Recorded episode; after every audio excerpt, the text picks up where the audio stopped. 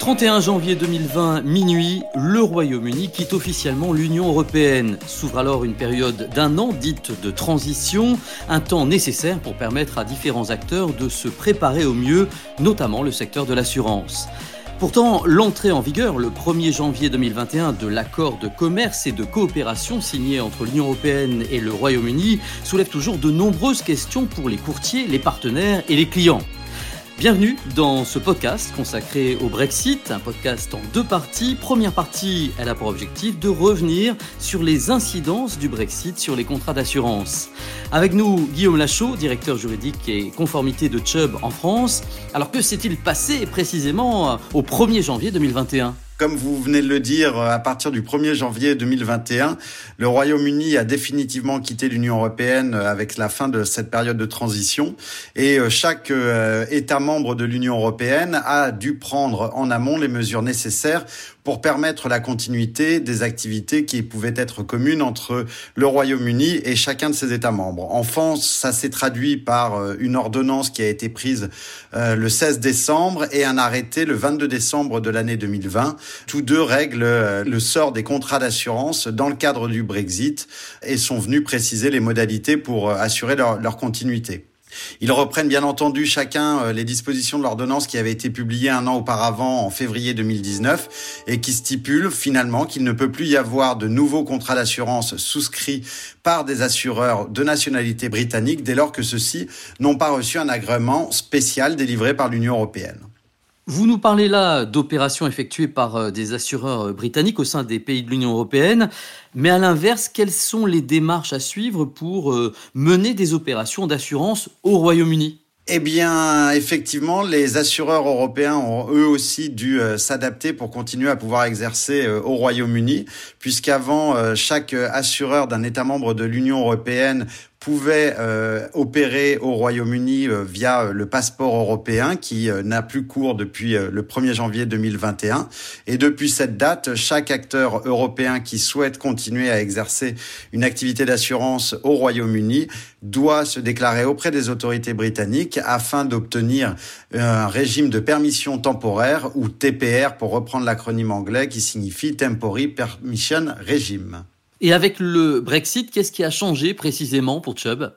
Eh bien, finalement, pas grand-chose. Pourquoi? Parce que Chubb s'était préparé depuis longtemps à euh, la prise d'effet du Brexit et euh, avait décidé, euh, il y a plus de deux ans maintenant, de transformer la forme sociale de son entité européenne pour en faire justement une société européenne et ainsi pouvoir déplacer son siège social dans n'importe quel pays de l'Union européenne. C'est ce qui a été fait le 1er janvier 2020, puisque Chubb, à cette date, est devenu non plus une société de droit britannique, mais de droit français, avec le transfert de siège social à la Défense, où nous sommes installés depuis euh, le début de l'année 2020.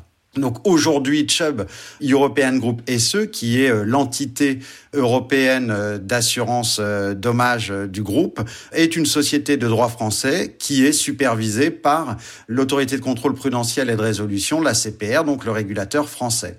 Chubb dispose d'ailleurs de succursales dans euh, l'ensemble des euh, pays de l'Union européenne et continue de disposer d'une succursale au Royaume-Uni.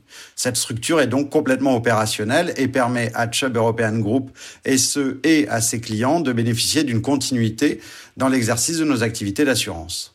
Donc si je comprends bien, le Brexit n'a pas euh, euh, d'impact pour vos clients internationaux euh, en, ce qui concerne l'accompagnement hein, de Chubb. Tout à fait, en termes d'accompagnement, Chubb peut toujours être le partenaire privilégié de nos euh, courtiers afin d'accompagner leurs clients, euh, notamment dans leurs programmes multinationaux.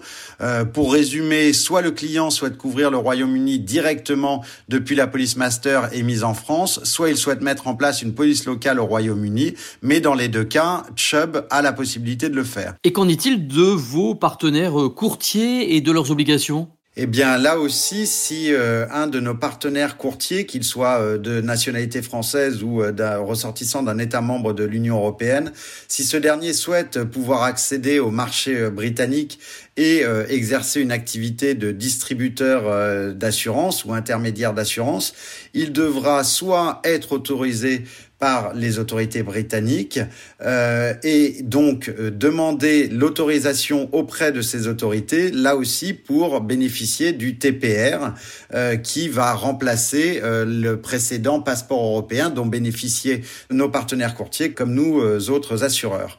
Donc le process pour obtenir cette autorisation d'exercer sous le régime du, du TPR est relativement simple et elle demande juste à nos courtiers partenaires de se notifier au auprès de la FCA, qui est l'équivalent de notre ACPR, euh, afin d'obtenir cette autorisation. Enfin, si on veut prendre un exemple concret, prenons une société euh, de droit français qui aurait euh, des filiales situées en France et au Royaume-Uni. Il serait possible d'envisager un programme master qui serait souscrit sur la France. Et si le courtier n'a aucun contact avec la filiale euh, britannique, euh, là, le courtier n'a pas besoin, pour le coup, euh, d'obtenir une autorisation pour exercer auprès du régulateur britannique, dans la mesure où il n'exerce son activité d'intermédiation qu'auprès de son seul client français, et il doit donc être régulièrement immatriculé auprès de l'ORIAS. On a bien compris que sur la manière d'opérer, tant le Royaume-Uni que l'Union européenne ont pris des mesures pour permettre une continuité dans l'exercice euh, des activités d'assurance.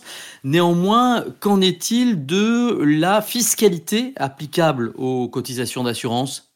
Eh bien là encore, pas de changement. Avant la décision du Brexit, on appliquait déjà les taxes spécifiques euh, britanniques sur les cotisations d'assurance et demain, nous allons continuer à appliquer ces mêmes taxes. Pour euh, conclure, les plus de Chubb, c'est quoi? Bah, le point principal, c'est comme je vous l'ai dit en début de podcast, que Chubb s'est préparé depuis plus de deux ans à cette situation du Brexit, puisqu'elle s'est transformée en société européenne afin de pouvoir transférer son siège social en France depuis le 1er janvier 2020. C'est donc une société de droit français qui peut accompagner, comme auparavant, ses clients français, y compris lorsque ceux-ci ont des intérêts au Royaume-Uni. Mais je tiens également à souligner la grande disponibilité de nos équipes qui sont près de nos clients et partenaires courtiers chaque jour pour les aider à trouver les meilleures options et les meilleures solutions. Guillaume Lachaud, directeur juridique et conformité de Chubb en France. Vous pouvez retrouver ce podcast sur les différentes plateformes et sur le site internet de Chubb, chubb.com. Nos experts Chubb sont à votre disposition pour tout complément d'information.